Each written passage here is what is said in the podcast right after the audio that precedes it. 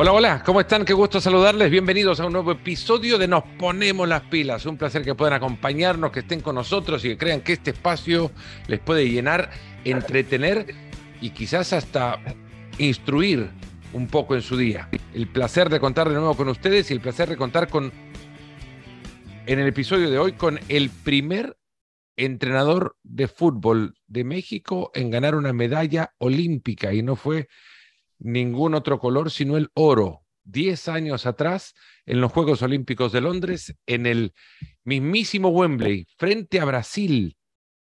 Luis Fernando Tena, hoy técnico de la selección de Guatemala. Profe Tena, muchas gracias por acompañarnos en Nos Ponemos las Pilas. ¿Cómo le va? No, al contrario, Fernando, qué gusto que te acuerdes de los cuates. Muy bien, gracias. ¿Tú qué tal? ¿En qué parte del mundo andas? Ahora en su casa, dirían ustedes en México, en, casa, en el estudio de, casa acá en ESPN y, y, pues nada, tratando de pasarla tranquilo sin subirme a un avión.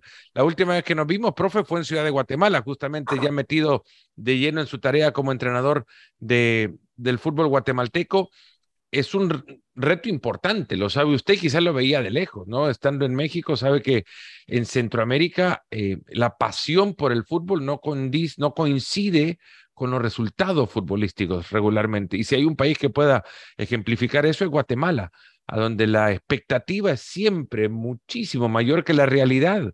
Eh, ¿Se ha encontrado con eso de, de lleno y de cara, profe? Sí, tienes toda la razón, pero no es hasta que uno está aquí que, sabe que hay un país de más de 16 millones de habitantes y ve la pasión con la que viven el fútbol y, y, las ganas que tienen de trascender, las ganas que tienen de ir a un mundial, las ganas que tienen de ver que su fútbol crece, que sus jugadores crecen, que, que sus jugadores salen a, a, jugar fuera de Guatemala. Realmente es un país muy futbolero, con mucha pasión, que tiene muchas ganas de crecer, que tiene muy buenos jugadores además. Eh, sí, creo que como lo hemos comentado en otros, en otros lados, pues hay que mejorar la infraestructura del, fútbol guatemalteco, pero eso pues, obviamente llevará tiempo y se necesita dinero, pero sí hay, hay una gran pasión por el juego y, y, eso hace todo mucho más bonito, mucho más comprometido, porque tenemos el, el objetivo claro de ir al Mundial del 2026, ese no lo podemos perder de vista y en ese estamos enfocados todos, evitar la la afición, cómo se comporta y cómo nos impulsa. Profe, eh, cuando, cuando uno ve a otras selecciones, selecciones que quizás provienen incluso hasta de, ambientes parecidos, eh, ecosistemas futbolísticos, eh, políticos, incluso hasta similares, geográficamente quizás existen coincidencias, poblacionalmente, por lo menos en su dimensión, hay similitudes, pero hay países con mucho mayor éxito en el fútbol, y hablo y pienso y lo digo regularmente, caigo siempre en el mismo ejemplo de Uruguay, que sirven para ello, para ejemplificar cómo se puede desde un pequeño país con una población limitada, con recursos evidentemente limitados, cómo se puede trascender en el fútbol y uno cae nuevamente en la cultura. En, en Uruguay saben qué quieren ver de sus jugadores y de su selección. Y regularmente países con mucha pasión por el fútbol no sabemos qué queremos ver de nuestras elecciones. Queremos que ganen, pero ¿cómo? En, Guatemala existe esa cultura como para saber qué es lo que esperan de su selección, más allá de que la quieren ver ganar. Es, es, es difícil porque Guatemala nunca la ha visto ganar. Guatemala siempre ha visto su selección que, que se queda en el camino o, o que se queda cerca. Entonces es ahora lo que quiere la, la directiva ahora que está en la Federación Guatemalteca es hacer crecer el fútbol desde, sus bases y, para siempre, no solamente tener un, un chispazo, un rato de, de, buena suerte. Claro, dices Uruguay, Uruguay, la producción de jugadores que tienen, lo que, lo que nacen, eh, lo que crecen viendo, cómo sus jugadores se matan en cada partido, juegan cada pelota con intensidad, saben que se tienen que ir a Europa si quieren trascender y ganar dinero, en Uruguay no hay. El otro, día, yo, el otro día yo leí un dato, desmiénteme si no estoy mal, porque me sorprendió. En Uruguay hay, hace 20 años había 3 millones y medio de habitantes y hoy hay 3 millones y medio de habitantes. Es el único país del mundo que no ha crecido su, su población. Me llamó muchísimo la atención ese dato. eh, no solo por el fútbol, sino en general por la manera en que no crece la población en un país tan, tan, tan pequeño además, ¿no? Ahora, fíjese, profe, Uruguay no crece su población y sin embargo es el undécimo país que más futbolistas exporta. Y es increíble. Además se encuentra uno en Uruguay en cualquier parte del mundo, no, no del fútbol, sino trabajando en, en otras cosas. Les gusta el viaje, les gusta la aventura y ven desde niños que, que se tienen que ir si, si quieren triunfar. Entonces, uno confía, por ejemplo, en los jugadores uruguayos. Me tocó dirigir a muchos en México y, y realmente uno sabe que, que salen y, y, van a tratar de cumplir con, con toda determinación. Ahora, pero ¿saben qué quieren ver de Uruguay? Eh, se ha transformado esa idea que uno eh, se generó también, no quiero decir mediáticamente, la historia lo referencia de esa manera. Uruguay era garra, ¿no? Uruguay es, es pelea, es lucha. Eh. Ahora los futbolistas uruguayos son los primeros en, en corregirle a uno esa interpretación, es decir, no crean que la garra es ir a pegar, la garra es luchar cada pelota en cualquier partido oficial o amistoso como si fuese la última pero hay una idea de juego, hay calidad de juego. Federico Valverde la puede representar, ¿no? El jugador del, del Real Madrid, pero quieren, desde la grada ya saben qué ver de su selección. Además, por eso consiguen éxito, ¿no? Porque saben, tienen una idea. ¿Vio idea en Guatemala? Porque lo han visto desde niños. Además, las cosas que, que la historia les cuenta. Porque ellos desde niños ya les contaron el, el, el maracanazo y cómo fueron campeones del mundo desde el 50 y luego han visto lo que, lo que hicieron en Sudáfrica, que fueron cuartos del mundo, y luego han visto triunfar a, jugadores uruguayos durante tantos años en los equipos más importantes de, Europa y, jugar con la determinación que ya decías de Valverde o de, o de Godín o de Luis Suárez o de cientos de uruguayos que han triunfado por ahí enseñando eso, la, la garra, porque eso, eso ellos evalúan desde que son niños y se les enseña y, y la historia se les cuenta en Guatemala es otra historia que tenemos que empezar a, sembrar. Tenemos que empezar por creer en nosotros mismos, porque nadie cree en la, gente de Guatemala, nadie cree en la selección de Guatemala. Y en todos lados yo voy con los meseros, me dicen, no, aquí los jugadores no hacen nada, aquí los jugadores son pura fiesta, aquí no les interesa cobrar. Su misma gente no cree en sus propios jugadores y ahí donde empecemos, tenemos que empezar a, a sembrar. Claro, será un proceso muy largo y habrá que tener mucha gente que, que invierta mucho dinero y mucho tiempo, pero calidad hay, materia prima hay, Fernando. Creo que se puede aprovechar muy bien. Eh, estuvimos juntos en Ciudad de Guatemala, justamente en una edición más del CONCACAF Access, que es, este, es esta dinámica que CONCACAF arrancado, ha hecho dos apenas, en una en San José, otra ahora en Ciudad de Guatemala, pero donde se exponen realidades del fútbol, del país, de, esa, eh, que, alberga el seminario, la charla, el, conversatorio, y, y, a partir de ahí, CONCACAF creo que se lleva los insumos para poder encontrar desde sus oficinas cómo aportar para el desarrollo de ese fútbol. Y creo que nos da una visión muy amplia de lo que es el, fútbol de, de, la región, de las complejidades del fútbol de la, de la región. Pero dentro de esa amplitud, profe, yo me quedo con ese común denominador que es muy difícil de encontrar en la mayoría de selecciones de CONCACAF e incluyo las más exitosas, que muchas veces no sabemos por qué gana una selección. No sabemos en nuestros países por qué ganamos nos importa que ganamos y nada más. Y no se analiza por qué se llegó a un triunfo. Y en consecuencia no se construye una idea congruente de juego.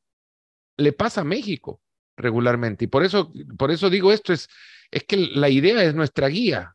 Si no tenemos idea, pero perdemos, no sabemos a dónde regresar. Si tenemos idea y ganamos, volveremos a, a por lo menos a tratar de buscar esa idea. ¿Hay país que tenga una idea de juego verdaderamente asumida en la región de CONCACAF y diga, a esto jugamos nosotros? Tal vez los Estados Unidos y, Canadá hoy lo tengan, porque sí es verdad, los, este, las elecciones y los equipos en general muchas veces no analizas ni por qué ganaste ni por qué perdiste. A lo mejor fue un golpe de suerte y estás esperando que después se repita. Y, y no es así. A veces ganas sin merecer y a veces pierdes sin, sin merecerlo. pero tener un equipo constante, un equipo que merezca ganar siempre, aunque a veces no lo haga, eso tendríamos que analizar. Da la sensación que Estados Unidos lo ha entendido mejor y que ha producido jugadores más jóvenes y que los van en Europa más jóvenes a competir en ligas, en ligas más competitivas y que van analizando todo eso y ellos juegan con una gran dinámica y una gran velocidad, que es el, el fútbol de hoy, que es el que tenemos que tratar de corregir aquí en Guatemala. Jugar, que la liga se, que la liga se juegue con más velocidad, con más intensidad, con más lealtad incluso y con, con mejores canchas. A eso quería llegar justo en algún momento de la charla, pero ahora, ahora se mete usted en ese tema. Una vez Rafa Puente, a que usted muy bien conoce y, y que es una maravillosa persona, charlando largo y tendido sobre cómo el fútbol de Centroamérica en algún momento era extremadamente competitivo en relación al fútbol, al fútbol mexicano. Usted comenzó su carrera futbolística en, México a mediados de los 70 y, y, Rafa Puente iba, ya estaba ahí en ese, en ese fútbol y me dice, pues mira Fernando, nosotros en México jugábamos en canchas muy similares a las canchas de Centroamérica en esa década. En consecuencia, el fútbol se desarrollaba, si bien no con la cantidad de jugadores o el universo de jugadores, eh, en México, que, con el que México cuenta, pero se desarrollaba a la misma velocidad. Entraron a corregir, a cambiar, a, mejorar las canchas, el césped en México, y el fútbol fue ganando velocidad. Y a partir de ahí ha sido una línea de, distanciamiento continuo. Eh, coincide con esa perspectiva que el, la cancha mejoró el fútbol en México, amplió la distancia y que es el primer lugar donde tiene que invertirse para, eh, a, acercarnos. Sí, totalmente de acuerdo. Yo me lo preguntaron aquí en Guatemala al mes de haber llegado y yo lo dije, lo primero que tenemos que corregir son las canchas, eh, porque primero son muy angostas, luego el, pasto no es parejo y luego juegan a las 11 de la mañana, hace un calor eh, tremendo, entonces los juegos se ven lentísimos, le digo, parece un juego de veteranos. Y, la distancia que recorren los jugadores, medidos, con medidos perfectamente, es, es mucho menor al que hacías en Europa y la intensidad y la velocidad es mucho menor. Entonces, cuando queremos competir internacionalmente, obviamente eso nos, nos va costando más. Claro, creemos en lo mismo. Yo te imaginarás en los twitters me daban con todo, pues coopera para el alumbrado, porque aquí no hay alumbrado en las canchas, entonces tienen que jugar a las 11, 12 del día y hace mucho calor en, en la mayoría de los lugares y se ven juegos muy lentos. Entonces sí, tenemos que corregir las canchas, los horarios, buscar climas donde se vea fútbol más rápido y por supuesto formar mejores jugadores. Insisto, hay materia prima buena, pero pues, hay que invertir tiempo y dinero. ¿no? Profe, ¿y, de café cómo anda? De café, bien. ¿Le, le, le gusta el café de Guatemala? Sí, mira, aquí hay. Siempre. Bueno, yo, estas esta charlas las tengo siempre con algún cafecito y el café Chapín es muy bueno, de verdad. Es muy bueno, la comida en general es muy buena. Y lo que más me ha gustado es la gente buena que hay en, en, en Guatemala, es gente amable, gente de buen humor. Y hago siempre énfasis en esto porque en México estamos todos de malas y peleándonos unos con otros y, y, y, de mal humor. Y aquí he encontrado gente muy amable, pero, pero en todos lados. Y, y, la, y, la, aceptación a un entrenador mexicano viniendo de, de, de, un país que, en, bueno, Centroamérica en línea general tiene una, una rivalidad sana deportiva con, con, el fútbol mexicano que ven evidentemente como el, el vecino más grande y el de la casa más linda y el que le quiere ganar porque lo ve siempre llegar con los coches más lindos, con, con el uniforme más limpio, con, con eh, con la mejor estructura, con jugadores que militan en Europa y, se, va, se ha generado por décadas esta rivalidad que, insisto, es sana, se desvía por, por, por bueno, por maleducados que evidentemente lo toman de otra manera, pero es una rivalidad sana. A México se le quiere ganar y a los mexicanos se les quiere ver perder. ¿Cómo lo recibieron viniendo de ese lugar? Algunos bien, la mitad y otros con dudas y que decían, ¿para qué traen a, este mexicano, aquí hay buenos entrenadores, lo normal, lo, lo cierto, decía, pues sí, claro que, que, debe haber buenos entrenadores aquí, pero con el tiempo me han aceptado muy bien, la verdad que la gente me, nos apoya en todos lados, la gente ha creído en nosotros, creo que tuvimos partidos buenos, estos de preparación, eh, y sobre todo los más importantes creo que nos han recibido muy bien, que son los jugadores. Creo que hemos, hemos hecho una buena química con ellos, una buena relación, una buena comunicación. Y, estamos en constante contacto con ellos. Entonces, creo que los jugadores nos han aceptado bien, que eso será siempre lo más importante. Después a la afición que no creía en nosotros, pues obviamente poco a poco hay que convencerla con, con buenos juegos, buenos resultados. Bueno, pero ahí están ya dos técnicos mexicanos, le han dado, bueno, uno dirigiendo por ahora y cambiándole un poco la manera de juego a, a la selección mayor y Rafael Loredo llevando a, la selección sub-20 a un mundial de esa categoría. Ah, eh, ilusiona pensar que una selección de Guatemala se mete a otro mundial juvenil, pero ya Guatemala misma puede ver que el fútbol no es, un, no es uno más uno, ni es un crecimiento lineal, ni que ir a un mundial te garantiza ir a un mundial, a un mundial sub-20, te garantiza estar en un mundial grande, ¿no?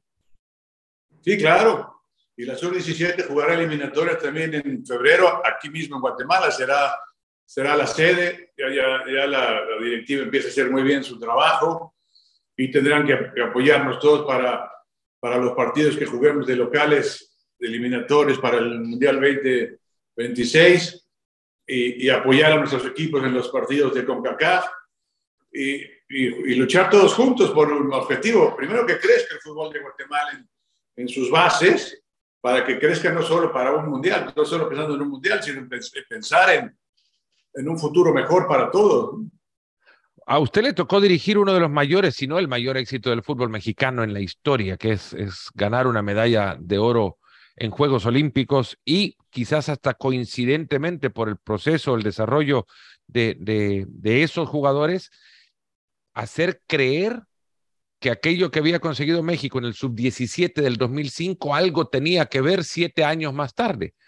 Eh, ¿Tuvo que ver aquello para hacerle creer a, a, sus jugadores en Londres que podían ganar? Claro, todo, todo, eso cuenta. México fue campeón del mundo en 2005 en Perú, jugaba Giovanni, jugaba Carlos Vela, jugaba Héctor Moreno, y, nos hicieron creer a todos, nos dimos cuenta que sí se podía, empezamos a creer nosotros mismos.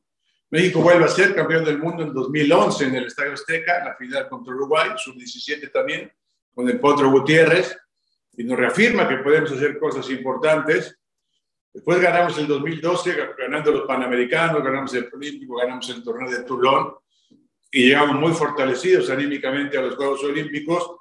Unos Juegos Olímpicos en donde los preparamos muy bien. En México hay siempre mucha calidad y, se acaba de mostrar hace un año también en una medalla de bronce en Tokio, pero además la, federación nos apoyó, los equipos nos apoyaron, nos fuimos preparando muy bien, eh, renunciamos a las vacaciones, empezamos a prepararnos antes, luchamos siempre como, como equipo, porque México siempre dice que somos como los cangrejos, que no sabemos trabajar en equipo, eh, jamás habíamos ganado una medalla en, en, un juego de conjunto, o sea, puras individuales, porque no, eh, pero se habla eso del mexicano en general, ¿no? De, los jugadores de fútbol, de, de los políticos y, de toda la gente, que no, somos, no sabemos trabajar en, en conjunto, ¿no? Y que por eso sacamos provecho de todos los recursos naturales que, que tenemos, porque siempre nos metemos zancadilla entre nosotros. Ojalá fuéramos como los japoneses, que saben muy bien de, de lo que se trata. Pero esa selección, con mucha materia prima, nos apoyamos y se puede hacer cosas muy importantes. Ahora, hay muchos equipos que ya trabajan muy bien en las fuerzas básicas, en la formación de jugadores en, en México. El, grupo Pachuca creo que puso el ejemplo.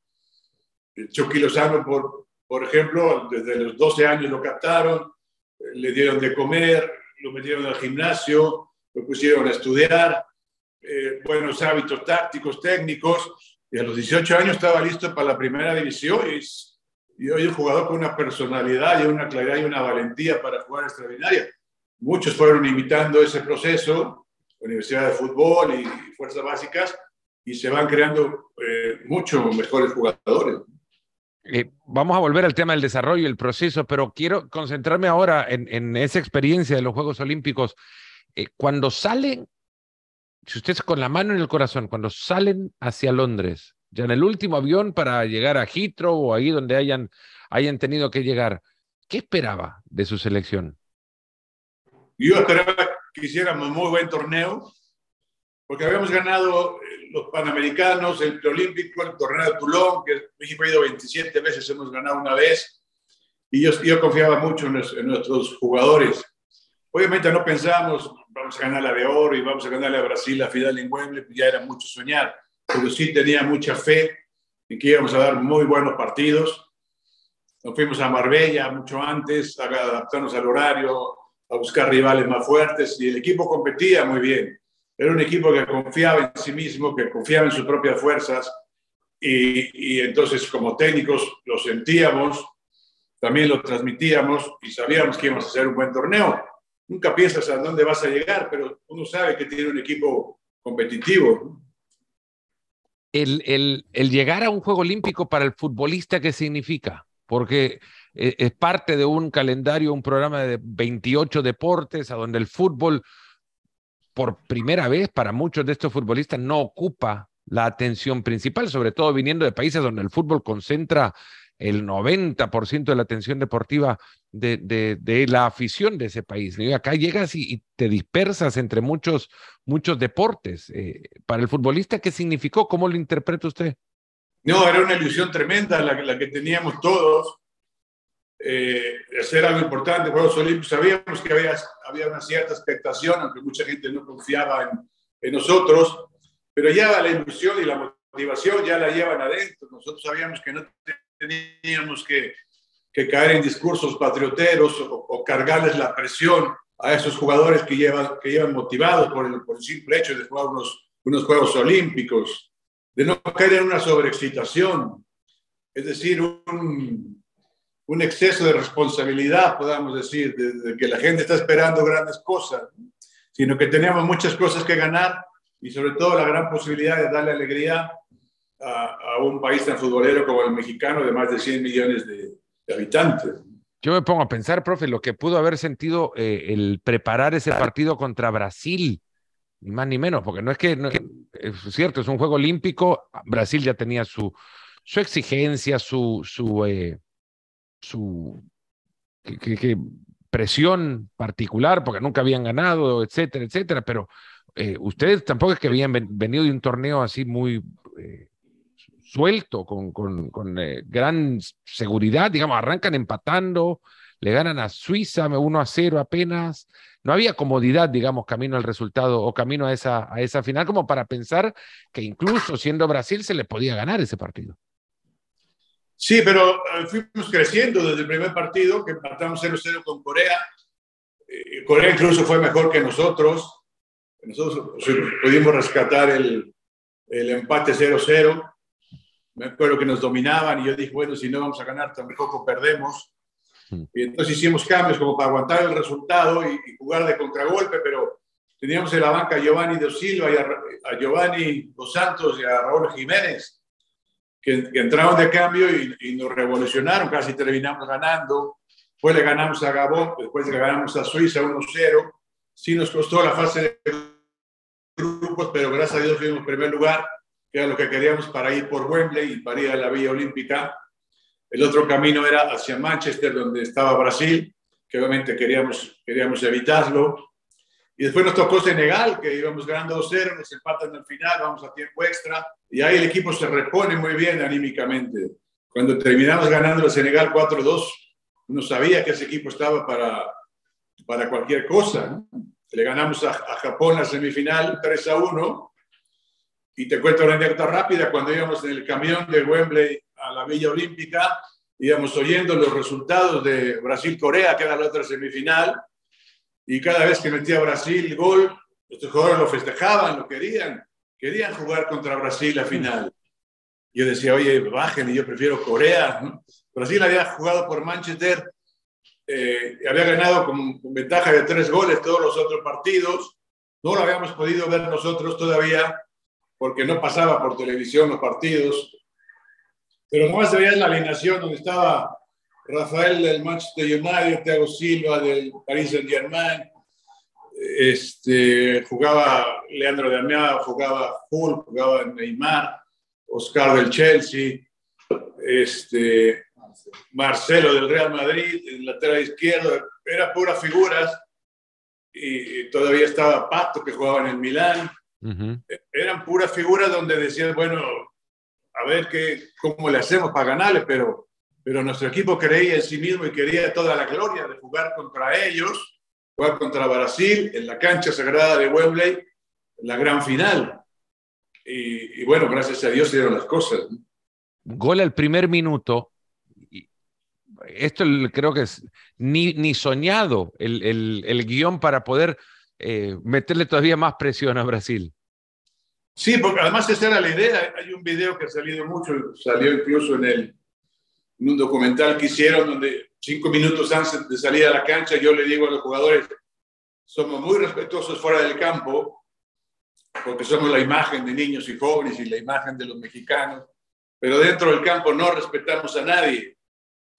Es decir, vamos a respetar un reglamento, vamos a respetar el fair play, pero no a los jugadores. O sea, a mí me molesta mucho que además me pasó que, que, nuestros jugadores salgan a buscar la fotografía, a buscar el autógrafo, a buscar el cambio de camiseta eh, con las grandes figuras, como le pasó a algunos de los jugadores de Pumas hace poco que fueron a jugar a Barcelona, en lugar de pensar en, en, en cómo ganar un partido. ¿A usted cuándo le pasó? ¿O le, le pasó con algún equipo antes?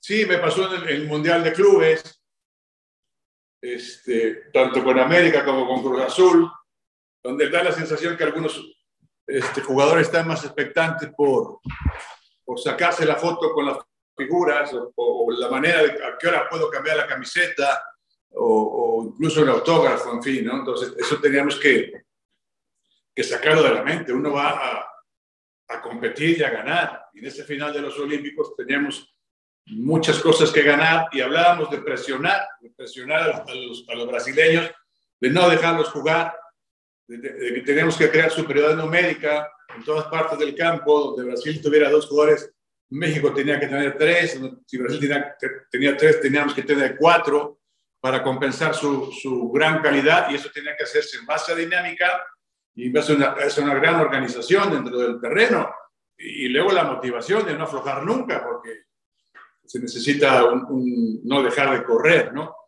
A los 40 segundos ganábamos 1-0 y eso obviamente nos fortalece anímicamente y nos enseña que el camino fue ese, porque así fue el gol, presionando, quitándole la pelota cerca de su área y con un Oribe Peralta muy encendido. ¿no? se puso a pensar, ala, miércoles, ¿a dónde me he metido? Pero quedan 89 minutos por jugar contra Brasil y estamos en ventaja. No podría haber llegado este gol al minuto 90, por lo menos. Es que a veces uno se pone a pensar en eso, está bien, cae el gol, pero como que llega muy temprano. Sí, y claro, ya sabes la broma de los demás, pues avisa a los jugadores que faltan 89, bueno, como para que empiecen a hacer tiempo ya. Uh -huh, exacto y atender la pelota. No, y a un equipo que teníamos un plan de juego muy definido y que, que habíamos visto que era el indicado a los 45 segundos y había que, que seguir. Obviamente los brasileños atacaban y atacaban y hacían cambios y metían gente y, y nosotros aguantando y, y, y, seguíamos atacando, seguíamos contragolpeando bien. De hecho, tuvimos más opciones de gol que ellos. Eh, sí, después en los libros que hace la FIFA, después de los torneos importantes, los especialistas dijeron que México ganó con, con, toda justicia el torneo, que fue de menos a más, y que ganó con toda justicia la final también contra Brasil. Ahora, 10 años después, ¿cómo, cómo lo dimensiona? En ese momento, evidentemente, queda eh, quizás hasta atormentado, y no sé si hay mejor palabra que esa, de, toda la atención que sobre su, su equipo se posa, pero 10 años más tarde llegan esto, ¿no? Los momentos del recuerdo y evidentemente eh, se utiliza la excusa para volver a hablar de ello, pero cuando no se mira aquella medalla y solo usted la ve, ¿cómo la ve? ¿Cómo la, eh, cómo la interpreta? Sí, cuando acaba el partido uno queda ahí medio aturdido por la gloria, ¿no? Dice, fue, fue, fue verdad, es, es realidad. Uno escucha el himno nacional, un minuto y medio que dura el himno nacional y y cuando ve la bandera que se levanta en medio al lado de Brasil y de Corea y, y, hay miles de mexicanos en el estadio cantando el himno nacional, porque uno lo escucha el himno nacional muchas veces antes de un partido, mm. pero nunca después ya de, de, un partido. Entonces es uno, sí es una emoción muy, muy grande, un escalofrío que uno siente. Uno dice, júrame que no fue un sueño, es verdad que, que, que hemos ganado la medalla, que, que la gente está feliz en México que, que, lo pudimos lograr, que podemos trabajar en conjunto, todo esto. Y luego, claro, cuando uno lo ve en retrospectiva a 10 años, eh, dice, fue maravilloso, pero sí también uno dice, pudimos sacar más provecho de eso o analizar la carrera individual de esos jugadores en donde se fue quedando. Hubo algunos, sí, como Raúl Jiménez, como Héctor Herrera, que, que lograron ir a Europa y, y, destacar muy bien, y otros que lamentablemente se fueron quedando cuando esperábamos que hicieran una mejor carrera. Lloró seguramente, pero ¿cuál fue la primera vez? No, lloré del himno nacional, dos, dos lagrimitas, nada más, eh, porque te repito que uno queda medio aturdido ahí como no sabe ni dónde están, estaba yo. Yo lo primero que me, que me, nació fue hincarme y darle gracias al cielo, luego buscar a los compañeros del cuerpo técnico para, para abrazarnos, también agradecerles todo el trabajo, luego fui a buscar a los jugadores, luego buscaba a mi familia por todo el estadio, eh, y luego cuando suena el We Are the Champions, eh, también uno siente una, una, emoción muy especial porque es una canción ya, ya este, emblemática que uno sueña siempre con cantar en esos momentos. ¿no? Te imagina. Pero a la hora de llorar fue cuando a los tres días ya en México entré a un restaurante y ahí la gente se puso de pie cuando entré, empezó a aplaudir. Entonces me dio mucha pena, a mí no sabía qué hacer, me, me fui, me senté en una mesa y ahí me puse a llorar como un niño. Y, y, más pena me daba todavía. Pues es, el descargo emotivo, profe, que la realidad es, es eso, no, no golpea en el primer instante, sino ya cuando empieza uno a, bueno, nunca lo fui, digo yo, me puedo imaginar que cuando ustedes como campeones olímpicos empiezan a, asimilar el impacto que provocan en el resto, en, en el, en todo, en millones, ¿no? Por eso, y caigo al principio de todo, el ser entrenador muchas veces conlleva una responsabilidad que viene asumida con el puesto, pero que no necesariamente le deba corresponder solamente al entrenador, que es modificar, dinamizar a toda una sociedad a partir de este maravilloso fenómeno que es el fútbol. Pero es una gigantesca responsabilidad. Así como usted, los eh, meseros en restaurantes le dicen lo que le dicen de los futbolistas, si todo va bien, en el año que sea, estos mismos le van a llegar a dar las gracias. Sí, o no, o al revés. O no.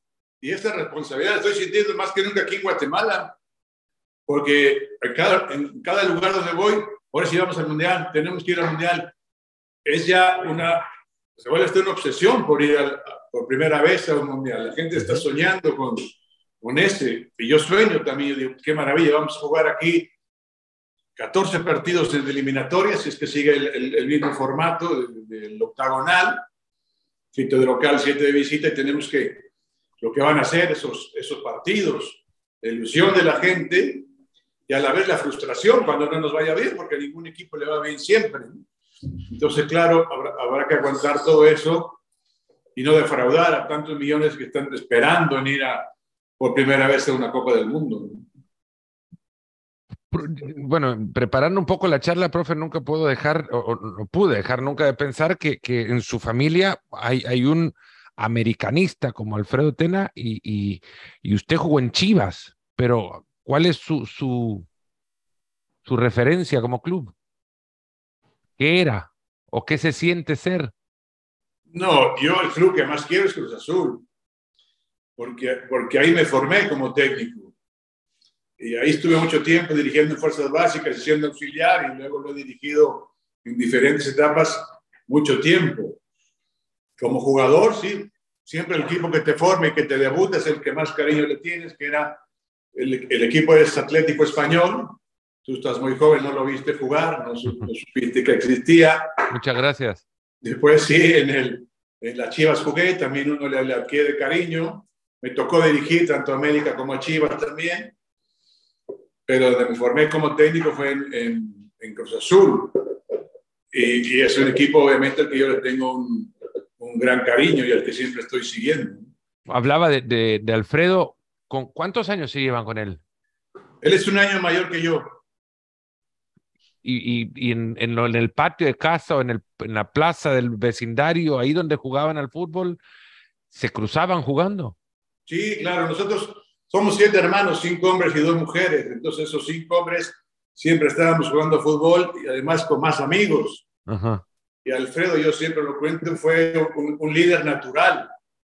desde, desde la secundaria, y era el jefe de, de grupo y era el capitán de la selección de fútbol y de voleibol. Y, y, en todo estaba adelante y en la secundaria fue igual y en la prepa igual era el capitán y era el, el jefe de la pandilla de la colonia. Y a, y a, los 23 años era capitán de la América. Y lo fue durante 10 años en la década de los 80 y donde y donde fue donde fue la, la época de la grandeza de la América donde más títulos ganaron de los, de los torneos largos y donde hacía que los extranjeros se formaran por la derecha, porque no, no era de que fuera nada más a, a cobrar como tantos hay, ¿no? Sino que aquí vienes a jugar y te pones a jugar, ¿no? Y los convencía por las buenas o por las malas. Era, era, ¿Era así también en, en, casa con ustedes, con los hermanos? Eh, así era, así fue siempre, en la colonia, en, en el bar, en la escuela. Siempre fue natural. Yo digo que él nació líder y yo me he tenido que ser líder de diferente manera, porque yo, yo no fui. Por eso son diferentes liderazgos y toda la gente nos dice que somos muy diferentes en, en casi todo. ¿Te pegaron alguna patada alguna vez? Sí, varias. Varias jugando, pero... La primera gran patada se la dio su hermano, seguramente. Sí, él y otros, otros dos mayores, porque son tres mayores que yo, tres, tres hermanos mayores y siempre nos la pasamos jugando, jugando fútbol en la, en la colonia, ¿no? En, en, una colonia ahí en la Ciudad de México, una colonia que se llama la Unidad Modelo, una colonia sufrida y chupadora y, y, es, eh, y de clase media baja, ¿no? Entonces ahí nos fuimos desarrollando. Nutre esa, esa quizás necesidad de salir de, de, de, ese ambiente al futbolista. Lo alimenta regularmente. Eh, hasta se crea quizás eh, un, un, se construye una, una idea de que el futbolista viene de abajo.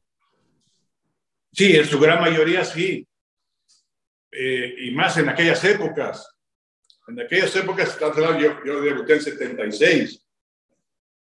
Pero había muchos jugadores muy buenos nosotros jugábamos en, en la colonia y entonces eh, al principio íbamos a escuelas de paga, pero luego mi papá nos mandó a escuelas de gobierno para tener dinero para poder pagar el centro asturiano, que era un club ya de más nivel, donde había fútbol mucho más organizado. Uh -huh. Mi papá siempre, siempre tuvo la idea de que fuéramos jugadores de fútbol y nos metía a, a jugar fútbol. Entonces estábamos en escuelas de gobierno donde tratábamos con gente más de barrio y a la vez sábados y domingos tratábamos con gente de una posición económica mayor y donde se jugaba muy buen fútbol. Y había jugadores muy buenos que sus papás no los dejaban jugar profesionalmente, que los mandaban a estudiar. Mm. Todavía era esa época donde no se le daba ese valor ni nos pagaban tanto, ¿no? Hoy, uh -huh. hoy se ha quitado mucho eso, hoy se dan cuenta que, que el que es buen jugador puede ganar mucho dinero y entonces ya, ya lo dejan jugar. Pero bueno, ha ido mejorando todo eso, ha ido mejorando el, el nivel socioeconómico del fútbol y hoy encuentras de, de, todos los niveles sociales. Pero Un claro, nivel socioeconómico que, que muchas veces ha, ha, servido de freno también para que el futbolista mexicano salga y vaya a probar otras, eh, otros ambientes futbolísticos, ¿no? Eh, la comodidad de pagar, de que les pagan bien, ha sido regularmente un, una, un recurso para explicar por qué no salen teniendo talento internamente. Sí, es verdad, es verdad, pero el jugador mexicano está muy bien, en México juega en un muy buen nivel de fútbol, le pagan bien, es una liga competitiva, es una liga emocionante, es una liga donde uno se siente a gusto y, compite. Claro, cada vez se abre más la mente aquí de Europa para competir más, para crecer y, y, para ganar más dinero. Hoy los jóvenes ya, ya, ya están con esa mentalidad, ya todos, todos o la gran mayoría ya se quiere ir. Profe, eh, ha sido una charla maravillosa, de verdad, y no le quiero quitar mucho más tiempo, pero quiero terminar con, con, con una interrogante que seguro ya, ya la respondió, las hizo evidente en el arranque de, todo esto, la presión que significa intentar llevar a una selección a una, a una Copa del Mundo. Es, es un trabajo que define cómo. Como, como muy, muy emocionante, muy comprometedor, eh, porque la gente me lo dice tanto en la calle que uno piensa, no le puedo fallar a, a, toda esta gente. Tiene tanta ilusión que, que no puedo fallar. Me compromete mucho y, y, lo siento. Y, y, uno siempre está aquí tratando de hacer el trabajo más, más serio. Obviamente no una sola persona lo va a llevar. Entonces uno piensa que los equipos deberían trabajar más en la formación de jugadores y mejorar la liga y todo esto. Pero estoy muy contento con, con, con este reto, con esta ilusión. Me siento muy a gusto trabajando en, en selecciones nacionales. No soy como otros que han dicho que, que, renuncian porque dicen que se aburrían, porque no tenían el, el, el, el trabajo continuo. No me, sí hay veces que... Ojo que Gustavo Matosa escucha el, el podcast. Le mandamos no, un abrazo y ojalá que esté bien. No, y a mí también me parece muy buen técnico además. Pero él, él lo comentó, que no se adaptó a la selección. No, pero así hay muchos también, profe, y, y, y no, es por, por, la broma o caerle encima a Gustavo Matosas, hay muchos que desechan la posibilidad de dirigir selecciones porque son técnicos del día a día. Sí, a mí me, a mí me acomoda bien esto, a mí me gusta esto de, de trabajar en selección, quizá porque llevo más de 25 años dirigiendo un equipo, ¿no? Uh -huh. Yo pensé que a mi edad me venía perfecto un trabajo de, de selección nacional, y, que podríamos hacer cosas muy interesantes y en eso estamos enfocadísimos, en tratar de, que Guatemala vaya por primera vez a una Copa del Mundo. Profesor Luis Fernando Tena, muy agradecido por el tiempo que nos ha dado, eh, una charla enriquecedora en muchísimos sentidos y creo que quien ha llegado hasta acá puede sentirse un poco aficionado de lo que usted puede llegar a hacer con la selección de Guatemala. Un fuerte abrazo y muchas gracias. Al contrario, Fernando, gracias por acordarte de los cuates. Aquí estamos, lo que se te ofrezca y espero que vengas más seguido por aquí, por Guatemala, que además resultaste toda una figura, te llevaste todas las entrevistas, no nos dejaste nada. La próxima lo haremos más tranquilos, profe, con, con la promesa de un buen cafecito en la antigua, ojalá. Y un tequilita también, con mucho gusto. Gracias, Fernando. Hacemos larga la mesa y le damos continuidad hasta la noche. Perfecto. Un fuerte abrazo. El profesor Luis Fernando Tena, técnico de la Selección Nacional de Guatemala, ha estado con nosotros en otro episodio más de Nos Ponemos las Pilas. Se cuidan mucho, comenten, envíen sus comentarios acá, saben que siempre los leo. Les mando un fuerte abrazo y hasta el próximo.